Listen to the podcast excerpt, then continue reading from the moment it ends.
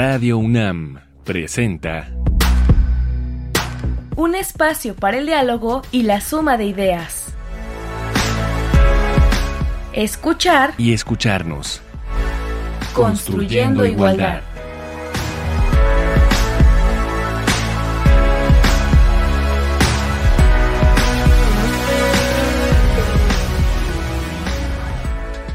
Esto es escuchar y escucharnos. Les damos la bienvenida a todas las personas que nos sintonizan.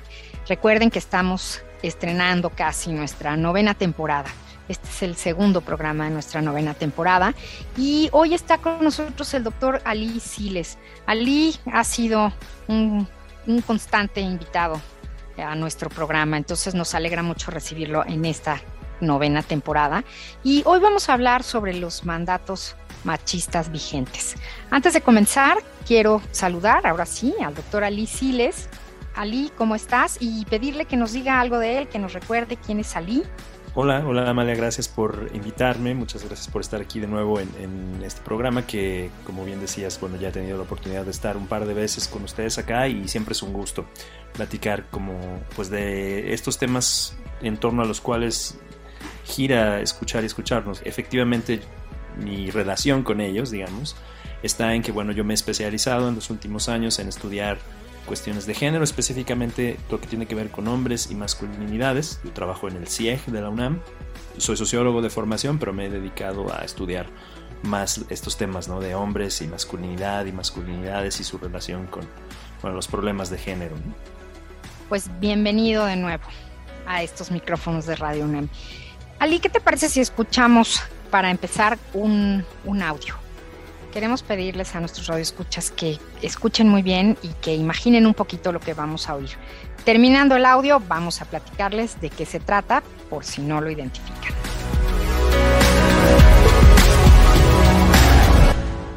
¿Todo está bien? Sí, gracias, bien. Vaya, vaya. No son bonitas.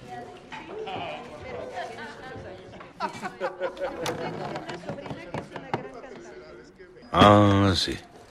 Bueno, me pregunto, ¿qué jovencita habrá hecho esto?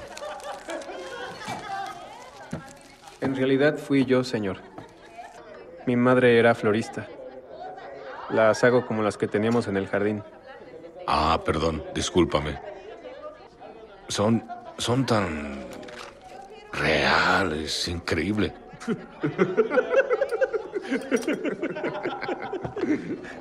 Mm. Caballeros, miren, eso es lo que se hace con los trapos. Ah, claro, discúlpanos. Es para las gotas de vino. Ah, ¿oyeron eso, chicos? Solo para gotas.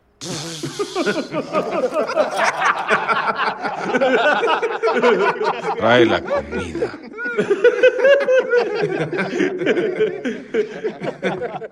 Pues este es un audio de la película El poder del perro. Es una película de 2021 de la directora Jane Campion. Y esta película está basada en un libro y es un libro de mucho tiempo antes, de 1967, que se llama también El poder del perro, y su autor fue Thomas Savage. Y bueno, quienes ya tuvieron oportunidad de ver esta película sabrán claramente por qué lo elegimos y la relación que tiene con el, con el programa de hoy. Justamente eh, planeando este programa con Ali, él sugería esta película y creemos que a pesar de que esto es la introducción, se las vamos a dejar como sugerencia si es que no la han visto. Ali, ¿cuál es la relación? ¿Qué, qué acabamos de escuchar? ¿Qué vimos en El Poder del Perro? Bueno, me parece que eh, el caso de estos personajes es un caso muy claro, digamos, o donde se, se ilustra muy bien una serie de conductas que se espera que los hombres tengan y una serie de conductas que también se espera que no tengan, ¿no? Es decir, nos habla de cómo están en nuestra sociedad todavía hasta el día de hoy muy como establecidas ciertas actividades que son propias de los hombres y otras que son propias de las mujeres o de lo femenino, ¿no? Y, creo que esto, este es uno de los varios ejemplos a lo largo de la película donde eso queda muy claro, ¿no? Cómo el ser hombre está relacionado con hacer ciertas cosas y no hacer ciertas otras. Entonces, por eso me parece que es una buena, una buena recomendación como para, para ver y para pensar sobre estos temas, sobre todo eh, pensando, bueno, en esta idea de, lo que se espera que los hombres hagamos solo por el hecho de ser reconocidos como hombres. Y a mí algo que también me llamó la atención es el dolor, ¿no? El dolor de no hacer, de negarse a ser como se quiere ser, porque así es el mandato, porque así debía de ser. Es una película fuerte, es una película interesante, intensa. Yo también, como Ali, se la recomiendo muchísimo. Entonces, bueno, después de esto, entrando ya de lleno a nuestro programa de hoy, mandatos machistas vigentes. Ya nos diste una, explicación que está relacionada con el audio, pero ¿qué son los mandatos machistas? Bueno, en, en la literatura sobre género, digamos, y en la teoría que hay sobre género, existe esta idea del mandato como una justo es una analogía que viene un poco como de la ciencia política, de lo que se espera que hagamos, a lo que nos hemos comprometido a hacer. Por ejemplo, se habla del mandato de un gobierno, es la plataforma con la que se lanza y pide el voto de la gente, le otorga un mandato, digamos. Cuando gana, está, se espera, hay una expectativa de que cumpla con ciertas promesas de alguna forma que hizo o que de alguna manera empeñó. los mandatos machistas pues son eso en realidad, o sea, una, una expectativa generalizada, personal, eh, perdón, digamos, generalizada en, la, en las sociedades de cómo debemos actuar los hombres. Y la idea de que son machistas pues tiene que ver con un sistema que también la literatura feminista, por ejemplo, habla o lo o identifica como patriarcal, machista, que quiere decir hay una, organización de las relaciones en donde los hombres ocupan las mejores posiciones y lo masculino en general está pensado como mejor o superior a lo femenino. Y en ese sentido, bueno, estos mandatos eh, nos hablan de cómo hacer para mantener esa posición de, superioridad. Y bueno, en, ese mismo sentido, pues hay, muchos, digamos, muchos de estos mandatos, digamos, son variados, digamos, y de alguna forma tienen que ver con cómo debe comportarse un hombre para ser digno, digámoslo así, entre comillas, de tener esa posición. ¿no? Y estos mandatos pues tienen que ver con esto, con los hombres son fuertes, son rudos, ¿no? En algún momento también los, estos mandatos tienen forma como de ciertos códigos culturales y estos códigos los podemos identificar muy fácilmente justo en nuestra cultura, por ejemplo, en el habla, ¿no? Y en el tipo de cosas que se dicen. Por ejemplo, lo que yo me acuerdo que mi abuela decía, los hombres, un buen hombre tiene que ser feo, fuerte y formal. Las tres Fs. Exacto, tiene que tener las tres Fs, ¿no? Este, por ejemplo, esta idea, este dicho, digamos, pues es una especie de código cultural, ¿no? Que refleja un mandato, ¿no? De los hombres, por ejemplo, no sé, ahí en ese podemos ver varias cosas, por ejemplo, los hombres son feos, es decir, no se preocupan por su aspecto físico, no es una cosa que debe llamar eh, particularmente su atención ni ocupar particularmente su tiempo. Son fuertes, ¿no? Es decir, despliegan fortaleza física y esto puede venir en diferentes formas. En muchos de los casos tiene que ver con por supuesto, con realizar tareas que implican desgaste físico, fortaleza física, como puede ser el trabajo físico, arduo, digamos, eh, no sé, levantar cosas, mover cosas, etcétera. Pero también tiene que ver, en muchos sentidos, con despliegues violentos de la fortaleza física. ¿no? Es decir, los hombres no se andan con cosas, eh, no se andan con contemplaciones y se van a los golpes, por ejemplo con tal de defenderse, con tal de defender a su familia o a, su, a sus parejas o sus propiedades, ¿no? Y, otra cosa también del ser fuerte, por ejemplo, es deben ser fuertes también emocionalmente, es decir, no pueden mostrar debilidad, no pueden mostrar que están asustados, no pueden mostrar que están eh, tristes, no pueden eh, mostrarse débiles, al contrario, siempre tienen que mostrarse fuertes. Y esta idea de lo formal, ¿no? de también un hombre formal, por ejemplo, eh, creo que tenía que ver con, digamos, los hombres se conducen igual de maneras muy recatadas en contraposición a lo que se espera de las mujeres. Se, se, tiene en el imaginario mucho una idea de las mujeres son muy fácilmente se enojan o muy fácilmente se asustan o muy fácilmente este, eh, hacen drama, digamos, y los hombres no, los hombres son recatados, son dueños de sí, este, guardan las formas precisamente. Y, ahí tenemos en ese, por ejemplo, en esa pequeña frase, hay un montón de estos eh, mandatos como encapsulados, ¿no? Y así como ese hay un montón, ¿no? Hay, hay muchas otras ideas, ¿no? Este, el tipo de, de, pues para una persona este, pesada, pesada y media, ¿no? Eh, para diferentes, eh, digamos, frases como estas, ¿no? De a mí no me importa quién me la hace, sino quién me la paga, por ejemplo, ¿no? Este, a mí no me van a ver la cara de tonto y cosas como esas, ¿no? Entonces todos estos mandatos están ahí flotando en el aire. Y, y son más o menos estas voces como colectivas que nos dicen cómo debemos comportarnos siendo hombres, que tienen un tinte muy machista, como decíamos. No hay alguien que vigile que se cumplan. Entonces, ¿quién los impone y por qué se, se cumplen así, tan a rajatabla por muchos hombres todavía? Bueno, esa es una muy buena pregunta, porque efectivamente no es como que haya una policía, digamos, de los mandatos machistas que esté viendo cómo cada quien los cumple y tal. Porque como decía hace un rato, son, están arraigados en la cultura y lo cultural tiene que ver con una, digamos, una manera de pensar, una manera de entender el mundo eh, colectiva, ¿no? Que está en muchos sentidos uh, como interiorizada o incorporada a nuestra manera de ser y entender las cosas. Es decir, no, necesitamos en realidad que alguien en particular o un cuerpo o una fuerza, digamos, como policíaca, por ejemplo, esté vigilándolos, porque lo, los vigilamos en diferentes este, sentidos. Los vigilamos colectivamente, ¿no? Cuando yo fallo, hay otras personas que me lo pueden hacer ver y que me lo van a hacer ver de diferentes maneras, ¿no? A lo mejor, pues burlándose de mí, ¿no? Este, amedrentándome, etcétera. O, o incluso yo mismo, ¿no? Los, los mandatos están también en mí de manera que yo los reproduzco de maneras casi automáticas y estoy procurando reproducirlos, me estoy autovigilando, digamos, ¿no? Entonces, eh, creo que eso también es parte de esa fortaleza de esos mandatos, ¿no? Sí, sí, sí, que está, está también en las personas, ¿no? Introyectado todo esto. Y Ali recomendó una canción para nuestro, nuestra música de hoy y eligió a Taylor Swift con una canción que se llama The Man. ¿Por qué Ali?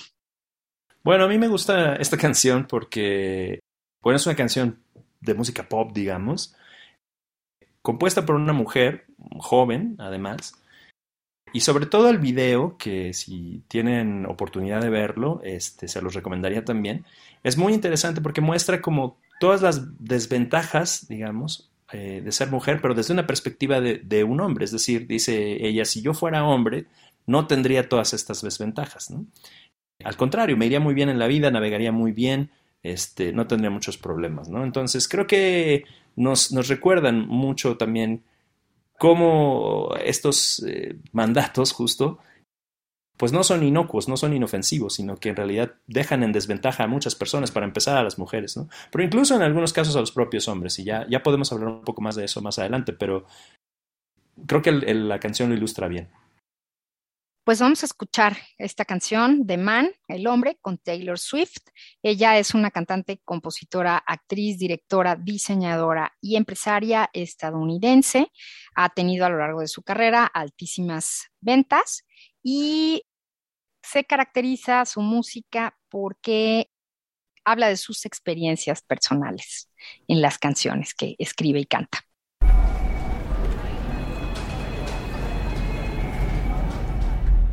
I would be complex, I would be cool.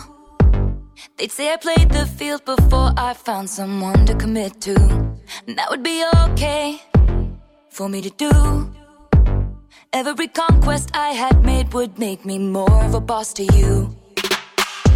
I'd be a fearless leader, I'd be an alpha type. When everyone believes ya, what's that like? I'm so sick of running as fast as I can. Wondering if I'd get there quicker if I was a man. And I'm so sick of them coming at me again. Cause if I was a man, then I'd be the man. I'd be the man.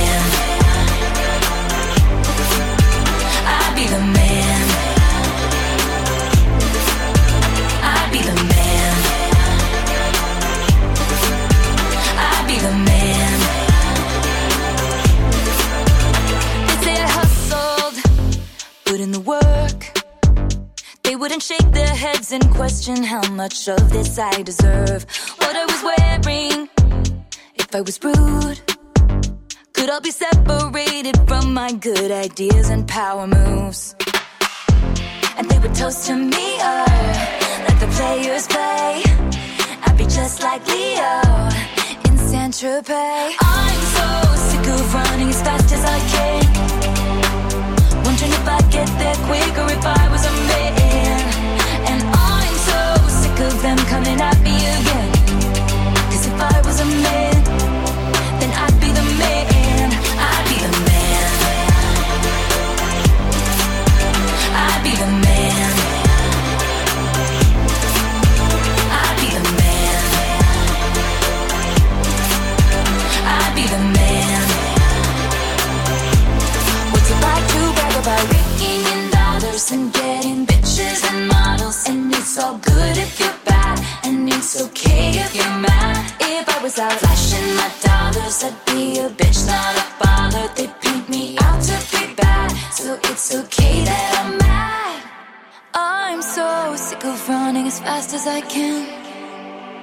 Wondering if I'd get there quicker if I was a man. You know that I'm so sick of them coming at me again. Coming at me again. Cause if I was a man, if I was a man,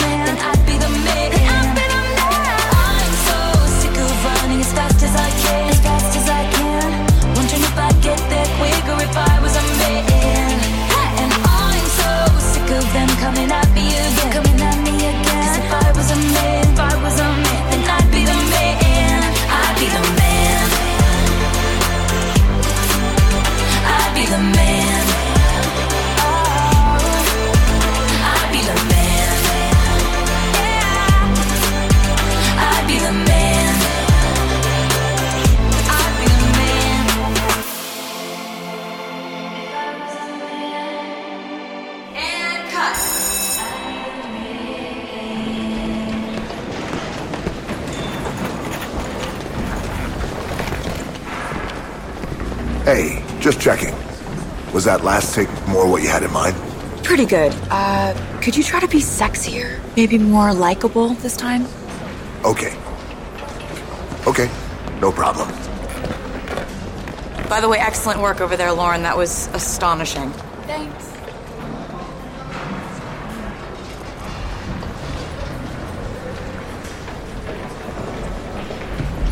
Me quedo con unas frases de esta canción, The Man de Taylor Swift. Sería un líder intrépido, sería del tipo alfa, cuando todo el mundo te cree que se siente. Es preguntándose desde el ser ella mujer, cómo sería vivir como un hombre, con muchos privilegios y muchas cosas resueltas. Y pues bueno, eh, estamos hablando hoy de mandatos machistas vigentes en escuchar y escucharnos. Está con nosotros el doctor Ali Siles. Ali, hablábamos de los mandatos machistas y de eh, la vigilancia ¿no? personal y, social del cumplimiento de los mismos.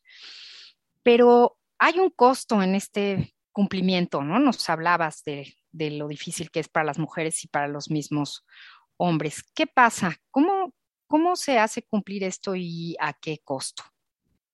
Bueno, claro, la cosa es que, eh, aunque estos, como decíamos hace un momento, estos mandatos no es como que haya una ley escrita que estipule que se tienen que cumplir, eh, sí hay expectativas y sí hay efectivamente costos de cumplirlos o, de hacerlos cumplir o de no cumplirlos. ¿no? Entonces, por ejemplo, eh, cuando al, algún hombre, por ejemplo, no cumple con el mandato de ser fuerte, eh, entonces se empieza, se expone al escarnio de sus compañeros, de sus pares, e incluso pues de su círculo más cercano, aunque no sean solamente hombres, también pueden ser mujeres. ¿no? Así que bueno, efectivamente, el ser violento, por ejemplo, tiene un, costo para las personas alrededor, porque, bueno, sufren de esa violencia, digamos, ¿no? Eh, cuando el mandato, por ejemplo, es que yo soy la autoridad y alguien la desafía, pues yo puedo ser violento para que se, para que se eh, obedezca a mi autoridad, etcétera, y eso trae costos en ese sentido, ¿no? Por las personas que son violentadas o las personas que son marginadas por mi autoridad, etcétera, ¿no? Por mis decisiones, etcétera.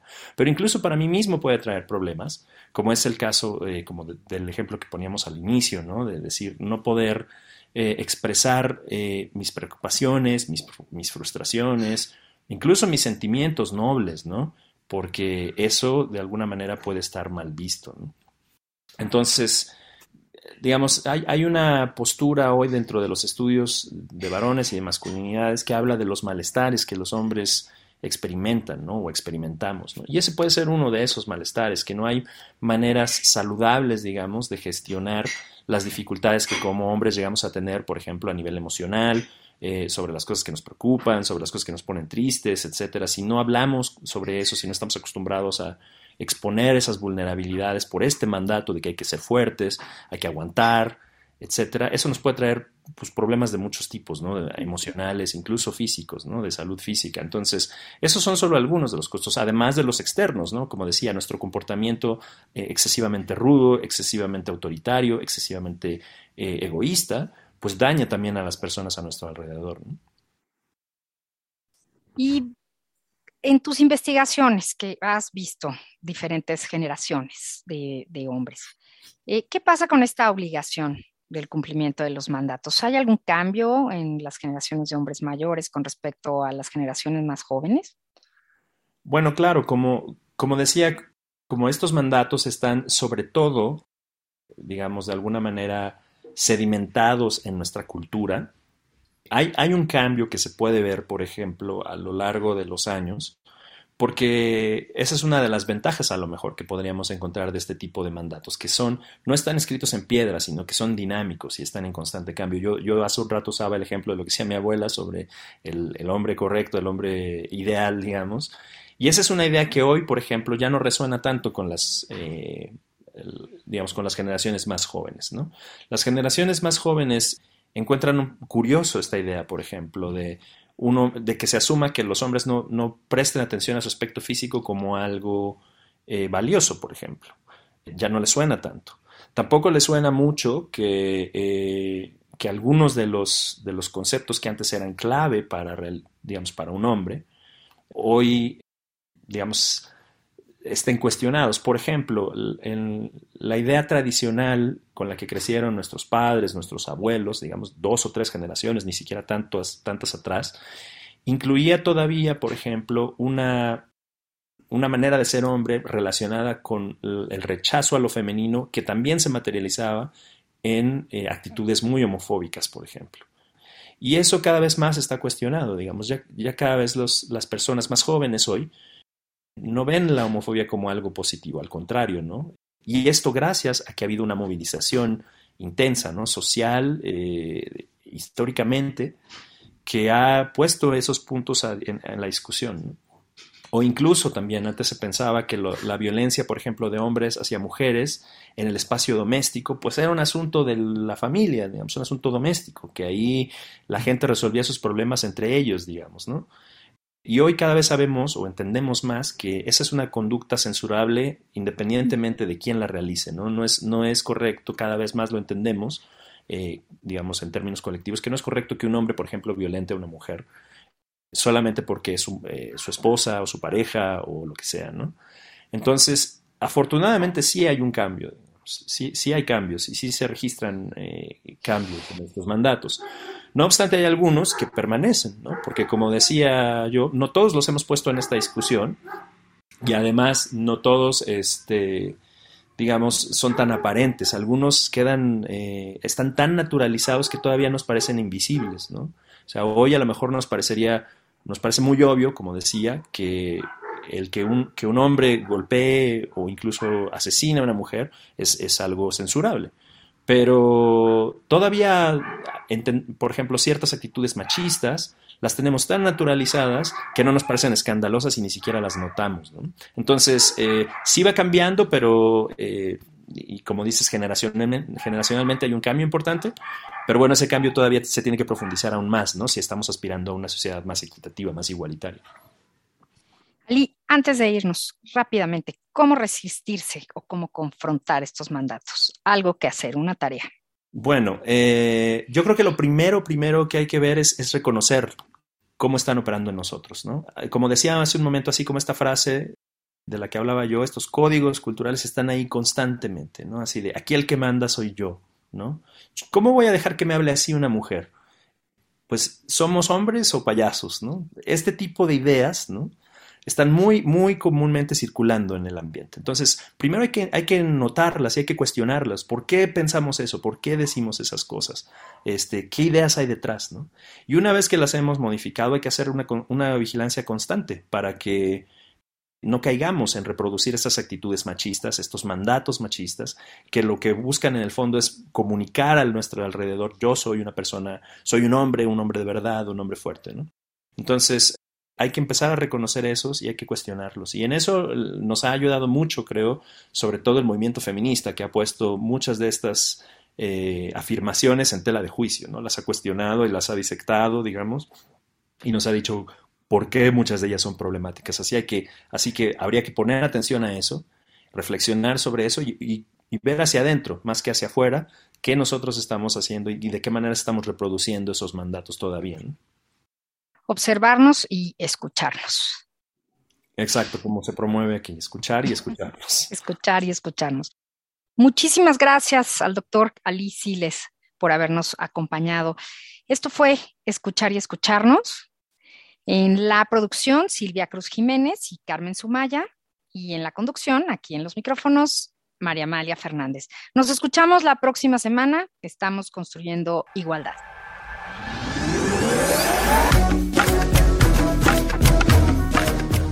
Palabrascopio.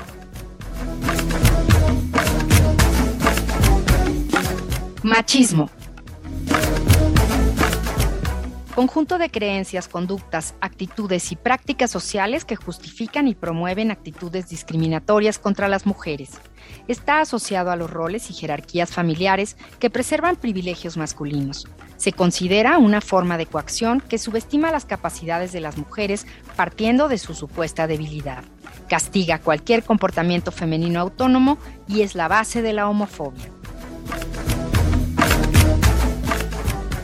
Tomado del glosario de género del Instituto Nacional de las Mujeres, México.